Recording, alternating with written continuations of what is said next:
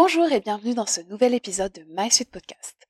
Aujourd'hui, je suis super contente de vous retrouver et on va parler de comment j'ai auto-édité un livre en six semaines, les bonnes pratiques et ce qu'il ne faut surtout pas faire. Et oui, parce que vous verrez, évidemment, on fait tous des erreurs, donc le but, c'est que vous ne fassiez pas les mêmes erreurs que moi. Attention, restez bien jusqu'à la fin de l'épisode parce que je vous réserve une surprise très sweet et une grosse annonce. Vous êtes passionné par l'univers de la food sous tous ses aspects cuisine, photo, marketing, business. Eh bien, j'ai une bonne nouvelle pour vous, vous êtes au bon endroit.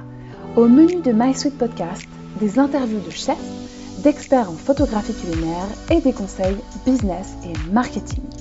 Que vous soyez restaurateur, photographe culinaire, blogueur ou tout simplement passionné de food, j'ai pensé à vous et les astuces utiles seront au rendez-vous. Dans cet épisode, j'avais envie de vous parler d'une expérience un peu plus personnelle, et c'est celle justement du projet d'auto-édition de mon livre. Donc il y a un an, euh, un petit peu, tout petit peu plus d'un an, je me suis lancée dans ce projet fou d'auto-éditer un livre. Donc clairement, c'était fou, mais j'aime bien les challenges et souvent j'ai tendance à foncer un petit peu tête baissée. Et ensuite, enfin tête baissée, je fonce, évidemment je réfléchis quand même, et ensuite après je fais un bilan.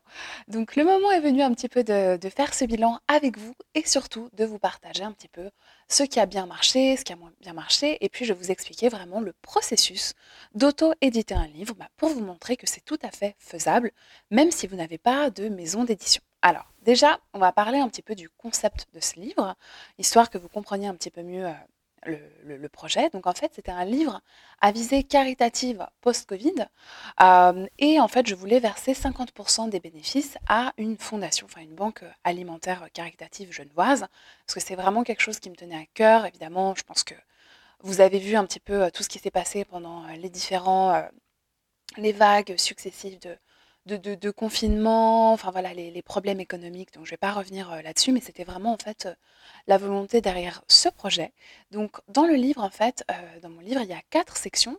Une partie avec des mises en avant de commerçants, donc vraiment des idées de shopping local. Ensuite, j'ai également réalisé une partie avec des recettes de fête des inspirations de décoration et également une petite section pour les enfants. Donc en fait, ce qui s'est passé, c'est que ce projet a vraiment pris de l'ampleur euh, de, jour en jour pour finalement se transformer en un livre de 150 pages qui pesait 700 grammes. Donc honnêtement, c'est ça a vraiment finalement, finalement c'est vraiment devenu un gros projet dont je suis fière parce que c'était vraiment un bel, euh, bel accomplissement, surtout en un laps de temps si serré. Donc, je ne vais pas vous mentir honnêtement, euh, durant, durant ces six semaines, je n'ai pas eu euh, beaucoup de, vie. Euh, je travaillais vraiment 7 jours sur 7, très tard le soir, mais bon, voilà, c'est pas, hum, c'est pas forcément le, point de cet épisode, mais ça a vraiment été un beau succès aussi en termes de vente, avec presque 250 exemplaires vendus, majoritairement au format papier. Donc ça aussi, c'est intéressant pour vous comme information. Parce que de base, j'avais uniquement prévu de commercialiser un format digital, donc un e-book, et en fait, finalement, j'ai décidé de faire un format papier et heureusement parce qu'en fait, je me suis aperçue que c'est ça qui a vraiment beaucoup, beaucoup mieux marché. Donc comme quoi, c'est vrai que dans certains domaines, je pense que le format papier reste toujours privilégié, bah, notamment voilà, dans le domaine culinaire, dans le domaine de la photo. C'est vrai que les, les personnes aiment avoir un support tangible, quelque chose dans les mains. Maintenant, je partage un petit peu plus en détail avec vous le processus d'auto-édition.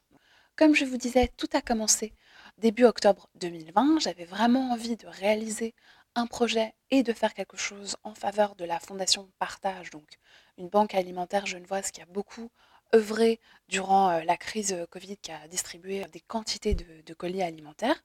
Donc j'ai mis assez rapidement un concept sur pied et ensuite j'ai envoyé une proposition à une quinzaine de, commerçants, donc de commerçants locaux, parce que j'avais vraiment aussi envie de, voilà, de faire des mises en avant de commerçants locaux, en fait, à qui je proposais tout un pack assez avantageux avec euh, la rédaction d'un article, des photos, également une visibilité sur mon compte Instagram à travers des concours. Donc voilà, l'idée c'était vraiment d'offrir une visibilité et également que ça soit vraiment euh, un, soutien euh, abordable post-Covid. Donc j'ai créé une brochure de présentation du concept, qui euh, incluait des informations euh, sur moi, avec euh, mon Media Kit, la présentation du concept, etc. et je l'ai envoyé aux partenaires. Donc je ne vais pas rentrer trop dans les détails de la création de beaux supports de vente dans cet épisode pour ne pas trop m'éparpiller parce que ce n'est pas vraiment le, point qui nous intéresse aujourd'hui, mais laissez-moi un commentaire ici ou sur mon compte Instagram ou par email si le sujet vous intéresse et si vous voulez savoir comment démarcher des clients, comment créer de beaux, supports de vente. Donc en l'occurrence, c'est vrai que j'étais très contente parce que j'ai eu un retour très rapide de la part euh, des prospects, donc avec 11 participants motivés pour l'aventure. Donc je vous avoue que c'était vraiment assez incroyable parce qu'on était à un taux de conversion de quasiment 80% en une semaine. Donc c'est vraiment. Donc euh, n'hésitez pas à me redire si le sujet vous intéresse et euh, que vous avez envie de plus d'informations sur ma relation avec des clients et comment faire pour décrocher des contrats. Parce que je suis vraiment convaincue que tout est une question d'approche. Sincèrement, vous pouvez être le meilleur des photographes. Je pense que si vous n'avez pas une bonne approche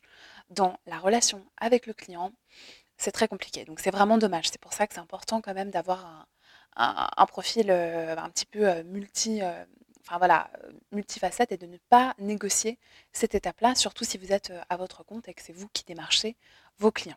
Donc en fait, l'apprentissage finalement de ce projet, ça a vraiment été de tester le marché avant de créer le concept. Donc c'est vraiment ce qui a été fait. J'ai présenté le concept et puis, une fois que j'ai eu une validation, une fois que j'ai eu des participants motivés, je me suis dit, OK, c'est bon, il y a un intérêt, il y a, voilà, il y a, une demande, le projet euh, plaît.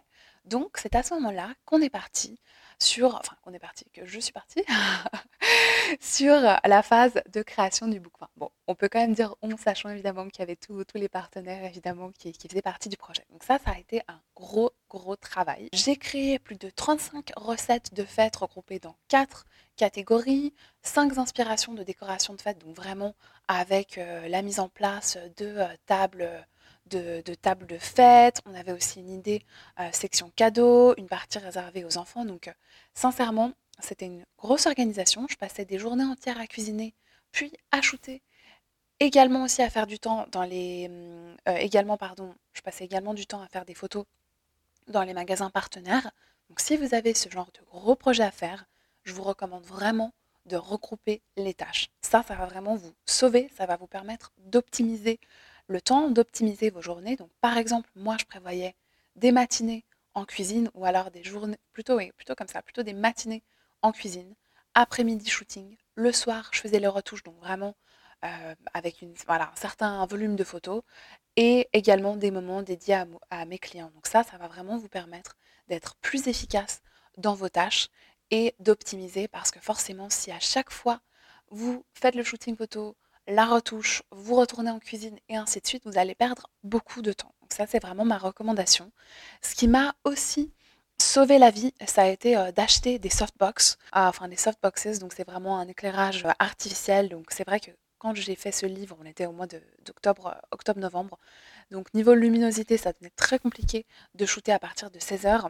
Donc si vous voulez shooter un livre de cuisine l'hiver, c'est vrai que l'éclairage artificiel, même si c'est pas forcément ce que je préfère, ça va quand même vous sauver la vie. En parallèle, j'ai aussi travaillé sur la conception graphique du projet. Évidemment, c'est important parce que c'est une bonne chose d'avoir les photos, les textes. Alors bien sûr, j'ai oublié de, mentionner les textes, mais évidemment, il faut aussi créer tous les, textes, toutes les recettes, tous les textes d'accompagnement. Et bien sûr, la conception graphique, forcément, pour ensuite pouvoir euh, bah, créer votre livre. Donc à ce propos, j'ai eu une mauvaise surprise qui était quand même un petit peu désagréable. J'étais partie en fait sur un logiciel un programme que j'aime beaucoup qui s'appelle Canva, dont je parle assez souvent, euh, soit sur mon site, soit sur les épisodes de podcast, parce qu'en fait, c'est vraiment un super logiciel, enfin un super euh, programme qui permet de créer des visuels. Voilà, c'est vraiment euh, simple et ça vous permet en fait d'avoir des tonnes de modèles à disposition. Donc, j'étais partie en fait sur la création de, de mon livre sur Canva. Et ensuite, j'ai eu une discussion avec une graphiste de mon réseau et là, elle a regardé un petit peu les fichiers que j'avais faits et en fait, il s'est avéré que malheureusement, le, document a été mal configuré, que si j'étais partie en impression comme ça, j'aurais eu énormément de problèmes, de parties qui n'auraient pas été imprimées, de parties avec plusieurs textes qui se chevauchent, bref, ça aurait été la catastrophe. Donc là, j'ai vraiment quand même échappé au, au, pire, surtout que quand même quand on part sur du print, c'est un certain coût. Donc ce que je vous recommande vraiment, c'est soit, alors soit si vous êtes, euh, si vous savez euh, très bien utiliser InDesign, super, faites-le vous-même. Mais si vous n'êtes pas des professionnels, pour le coup, je vous recommande quand même de faire appel euh, à un professionnel, donc à un ou une graphiste. Voilà, parce que comme dit, c'est vrai que quand vous partez en impression, forcément, il y a quand même un certain budget. Donc ça serait dommage en fait de partir en impression et ensuite de se retrouver avec euh, des supports euh, que vous ne pouvez pas vendre. Donc moi, j'ai travaillé avec Clémentine Thibault, donc une illustratrice graphiste qui, qui est vraiment super, qui a été géniale. Je l'ai vraiment appelée en secours enfin, je l'ai appelée au, secours. enfin, les délais étaient très serrés. Voilà, elle a tenu les délais. Elle a fait vraiment un super travail, très qualitatif. Donc voilà, je ne suis pas du tout sponsorisée ou quoi que ce soit. Je vous la recommande vraiment parce que c'est une personne que j'apprécie beaucoup et qui fait vraiment un travail de qualité, qui est attentive aux besoins du client, qui est réactive, qui est structurée. Donc si ça vous intéresse, je vous mettrai son contact dans les notes de l'épisode. Ensuite, donc j'étais en train de travailler en parallèle sur la création des recettes, le graphisme était en train d'être fait par euh, Clémentine, du coup, qui avait euh, repris le projet sur la base de, ce que j'avais euh, commencé à faire. Et puis, une fois que, tout, a été, tout a été fait, donc on a vraiment, enfin, niveau délai, c'était vraiment très court, Ensuite, la production a été lancée à travers un imprimeur online. Je suis partie avec euh, Online Printers qui avait été recommandé par, euh, par Clémentine et franchement, j'étais très contente de la qualité et du rendu. Donc c'est vrai que j'avais demandé des devis à des imprimeurs locaux parce que évidemment, je voulais continuer dans cette euh, visée un petit peu d'impression locale. Malheureusement, c'est vrai que les, les, coûts étaient vraiment élevés, donc je n'ai pas pu passer par un imprimeur local. Et niveau délai, c'était aussi un petit peu compliqué, mais évidemment, c'est toujours mieux de passer sur du local si vous, avez, si vous en avez la, possibilité. Ensuite, un autre point que je voulais mentionner avec vous, c'est qu'ensuite, une fois la production lancée, donc en général, quand vous lancez une production, vous avez un BAT. Donc un BAT, c'est un bon à tirer, c'est-à-dire que c'est un exemplaire ben, d'essai en fait de la production que vous allez lancer. Donc là, en l'occurrence, vu qu'on était vraiment très juste. Niveau délai, je n'ai pas pu avoir de BAT. Ah, donc il faut savoir que c'était vraiment la première édition de ce book Our Sweet Christmas. Donc pour moi, ça a vraiment été aussi un apprentissage sur le tas. j'ai appris énormément de choses en très peu de temps. Évidemment, c'était un petit peu la course. C'est ce que j'avais sous-estimé parce que j'ai souvent tendance à être un petit peu trop optimiste, qui est une qualité, mais c'est vrai que parfois, c'est pas forcément optimal. Donc, je vous recommande vraiment de bien anticiper d'avoir suffisamment de temps à disposition et d'être large. Donc pensez toujours à avoir des marges dans vos délais euh, de production et de livraison. Ça vous permettra en fait d'être paré à tous les aléas, d'avoir assez de temps pour avoir un bon à tirer. Donc comme ça, vous serez plus à l'aise. Moi, je vous avoue que quand j'ai lancé la production quand même des 300 exemplaires sans bon à tirer, on va dire que j'ai quand même eu une petite appréhension et je vous explique même pas ce qui s'est passé quand j'ai reçu l'arrivage qui devait peser, enfin je sais même pas combien de kilos ça faisait, mais c'était vraiment énorme, c'était une palette, enfin c'était extrêmement lourd. Donc je vous explique pas l'appréhension que j'ai eue quand même quand j'ai ouvert le premier book et le soulagement quand j'ai vu que tout était en ordre. Donc voilà, pensez à anticiper un petit peu plus euh, que ce que j'ai fait, ça vous permettra euh, de, voilà, d'être, sûr d'avoir euh, voilà, suffisamment de temps disposition. Donc en fait, ensuite, un point qu'on néglige bien souvent et un point dont je me suis occupée pendant la, production, enfin voilà, la production chez l'imprimeur, c'est la gestion commerciale et le plan de commercialisation. Donc ça, c'est super important parce que souvent, on pense que la plus grosse partie du boulot, c'est la création du livre. Donc évidemment, c'est un travail de titan, donc ça, on va on va pas nier ça. Mais souvent, on a tendance à oublier la phase de commercialisation. Et ça, c'est vraiment super dommage parce que, évidemment, la phase de communication et de commercialisation, bah, c'est vraiment le nerf de la guerre. Donc forcément, euh, si vous avez le plus beau des livres, euh, si vous n'avez pas de communication, forcément, ça va être très compliqué de le, de le vendre. Donc, personnellement, pour communiquer sur ce projet, j'ai mis en place une stratégie 360 avec une campagne Instagram sponsorisée. Donc, j'ai pas investi un trop gros budget là-dessus, mais j'ai quand même, j'ai quand même fait ça. Ensuite, j'avais aussi produit 2000 flyers, 200 affiches euh, qui ont été imprimées et distribuées à travers mon réseau de partenaires, la ville de Carouge et plusieurs restaurants. Donc à ce propos, j'ai un bon conseil pour vous. Je vous recommande de toujours ajouter sur vos supports de communication de vente un code QR qui va permettre en fait de rediriger vers votre page de vente. Donc en fait, ça c'est super, c'est super puissant parce qu'en fait, ça va permettre de diminuer un petit peu le processus d'achat. Vous allez vraiment simplifier l'expérience client, l'expérience d'achat, donc vous aurez plus de chances aussi de créer des ventes. On a également mis en place une visibilité presse et j'ai également eu une enfin, créé une visibilité sur mon compte Instagram avec plus de 130 publications et stories. Donc tous les chiffres de vente et de communication ont été communiqués à mes partenaires sous la forme d'un reporting et ça c'est vraiment quelque chose que je vous conseille de faire si vous travaillez avec des partenaires parce que ça va permettre de mettre en avant votre travail par des chiffres concrets. Donc, parce que forcément, on peut avoir un, super beau produit, mais c'est toujours intéressant pour eux et pour vraiment mettre en avant ce que vous faites, d'avoir des données quantitatives, donc vraiment des chiffres. Pour ce qui est de la commercialisation, mon livre a été vendu à travers mon site web et à travers les magasins de partenaires. Donc, je me suis occupée personnellement de toute la partie de la logistique. Euh, encore une fois, pour une question, bah, pour une question de temps euh, majoritairement, et évidemment parce que ça permet aussi de faire des économies. Évidemment, si vous le faites aussi, prévoyez suffisamment de place, parce qu'il va falloir stocker vos exemplaires avant de faire le dispatch. Prévoyez suffisamment de temps et essayez d'automatiser les processus d'envoi des books. Évidemment, après, je vous, je vous révélerai aussi comment vous pouvez faire pour ne pas vous occuper de cette partie et pour sous-traiter ça. Un conseil également, ça peut être d'envisager de vendre votre livre à travers des plateformes comme par exemple Amazon, si c'est un e-book ou même, remarquez, même si c'est un euh, un book physique. Donc je vous recommande vraiment d'avoir une approche multicanale dans la commercialisation de votre livre parce que tout simplement ça va permettre de maximiser vos revenus et surtout de tester directement sur le marché ce qui fonctionne et ce qui ne fonctionne pas. Parce que vous pouvez par exemple être persuadé que votre livre se vendra super bien sur votre site internet alors qu'en fait ce ne sera pas le cas. Et par contre que vous générerez la majorité de vos revenus à travers une autre plateforme. Donc c'est important parce que franchement, créer un livre, l'auto-publier, ça demande énormément de travail, c'est un investissement en temps, c'est un investissement en argent. Donc ça serait vraiment dommage de vous bloquer des opportunités tout simplement parce que vous n'avez pas une approche 360 et que vous négligez certains canaux. Autre suggestion, autre recommandation, je vous recommande de faire un livre intemporel. Ça, c'est super important et ça vous permettra vraiment de le vendre dans la durée. C'est l'erreur que j'ai faite, euh, justement, en créant une édition 2020, parce que ça faisait partie de, mon concept et voilà, c'est quelque chose que j'aurais fait différemment si c'était à refaire, parce qu'en fait, c'est un livre qui est totalement d'actualité, qui sera d'actualité à toutes les fêtes, sachant qu'on a vraiment bah, des recommandations, euh, de recettes, des décorations, une petite section pour les enfants. Enfin, c'est vraiment toujours d'actualité.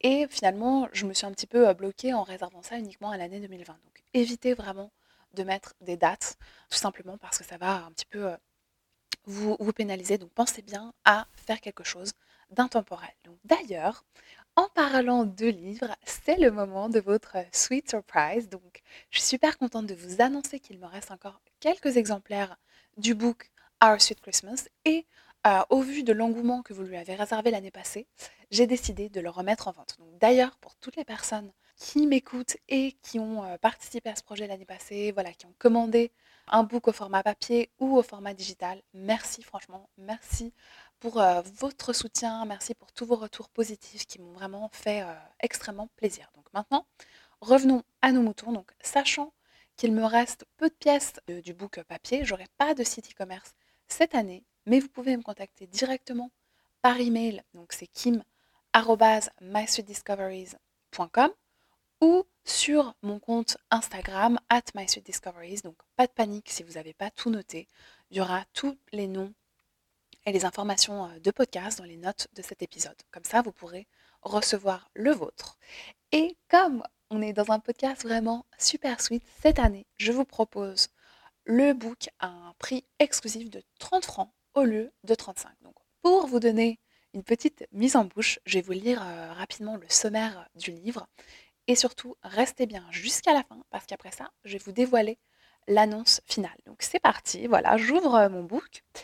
Alors, on commence tout d'abord avec une section recettes de fête, euh, de la magie plein les yeux. Donc là, en fait, vous aurez quatre différentes catégories une section Our Sweet Brunch, donc forcément avec des idées de brunch, euh, une section Our Sweet Apéro, on aura aussi les sweet gourmandises et les sweet gifts. Donc pour vous donner un petit aperçu, vous aurez par exemple des recettes de gaufres courge miel, de cookies géants au four, de, truffes chocolatées de Noël, de veloutés petits pois, ou encore d'amuse-bouche le fait, comme par exemple houmous à la betterave. Donc vraiment c'est un mélange de recettes euh, sucrées et salées.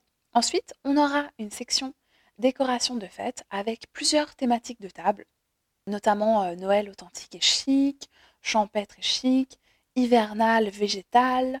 On aura aussi une section qui peut peut-être vous inspirer si vous vous mariez prochainement, mariage de fête, bohème et raffiné. Et on aura aussi un Noël pétillant. Ensuite, on a également une autre section shopping de fête avec euh, des pépites d'ici et d'ailleurs, euh, donc plusieurs voilà, suggestions de, commerçants euh, locaux. Également une section idées cadeaux où je vous ai montré en fait plusieurs idées cadeaux avec différents budgets, donc vraiment aussi avec des, des petits prix. Et ensuite une section Noël en famille avec un petit jeu, un petit bricolage et un chocolat spécial. Donc ça c'est vraiment des activités super sympas à faire avec vos enfants. Donc pour avoir encore plus d'infos sur le livre, rendez-vous dans les notes du podcast. Je vous redirigerai vers, euh, vers euh, la page de cet article avec euh, un petit aperçu du book. Donc vraiment, c'est le genre de cadeau qui fait super plaisir à offrir ou à s'offrir. Donc c'est vraiment le, le, feedback que j'ai eu l'année passée. Enfin vraiment, toutes les personnes qui l'ont commandé m'ont fait des témoignages vraiment adorables. Donc d'ailleurs, je mettrai sûrement les témoignages euh, sur, euh, sur la page. Vous voyez, finalement, c'est un épisode assez spontané parce que, évidemment, il est préparé, mais voilà, je réfléchis aussi un petit peu euh, en même temps et, et voilà, ça me tient vraiment à cœur aussi de vous proposer des, supports qui soient pas trop figés non plus. Voilà. Donc, du coup, maintenant, je, me suis perdue, je me suis perdue dans mes notes avec toutes ces décréations. Oui, voilà. Donc, ce que je disais, c'est qu'en achetant ce, livre, c'est aussi une manière de me soutenir et de montrer que vous appréciez vraiment tout le contenu gratuit que je produis pour vous. D'ailleurs, abonnez-vous à ma chaîne et à mes différentes plateformes parce que je vous réserve pas mal de surprises prochainement, donc ça devrait être sympa. Ensuite, maintenant, c'est l'heure de vous annoncer la grande nouvelle euh, que, euh, que, voilà, que vous avez euh, bien attendue. Enfin, je l'espère, je suis super contente de partager ça avec vous. Donc, j'ai eu le plaisir d'interviewer la super talentueuse photographe Kimberly Espinel, que beaucoup d'entre vous doivent probablement connaître. Donc je l'ai interviewée pour un article exclusif qui sera prochainement disponible. Euh, petit récap pour les personnes qui ne connaîtraient pas Kimberly. Donc c'est une photographe à la renommée internationale qui est basée à Londres et elle a récemment auto-édité son propre livre Creative Food Photography qui est vraiment magnifique. Et donc j'ai vraiment eu la chance de l'interviewer, donc je, la, remercie encore au passage. Et elle a partagé avec moi comment elle a auto-édité son livre, donc qui a vraiment été un succès, vendu à plusieurs milliers d'exemplaires, ainsi qu'énormément de conseils pour vous. Donc j'ai rassemblé toutes ces infos dans un article récapitulatif, dans lequel j'ai également inclus mon expérience. Donc c'est pour ça que je ne vous ai pas tout partagé aujourd'hui, parce que je voulais aussi garder euh, certaines, euh, certaines infos et que je voulais aussi que cet épisode de podcast reste relativement digeste. Donc cet article, ça va vraiment être le plus complet de mon blog euh, à ce jour. Ça va vraiment être une mine d'or d'informations et vous découvrirez deux approches totalement différentes de l'auto-édition, donc vue par Kimberly et vue par moi, ainsi que des tonnes de conseils. Donc abonnez-vous à ce podcast ou alors à mon compte euh, Instagram at Discoveries et envoyez-moi un message si vous souhaitez euh, aussi un épisode de podcast euh, vraiment à ce sujet. et comme ça, ça vous permettra vraiment de ne pas manquer le lancement de cet article qui, enfin vraiment que je me réjouis de partager avec vous parce que je pense que ça peut vraiment être une ressource super, super puissante, super intéressante.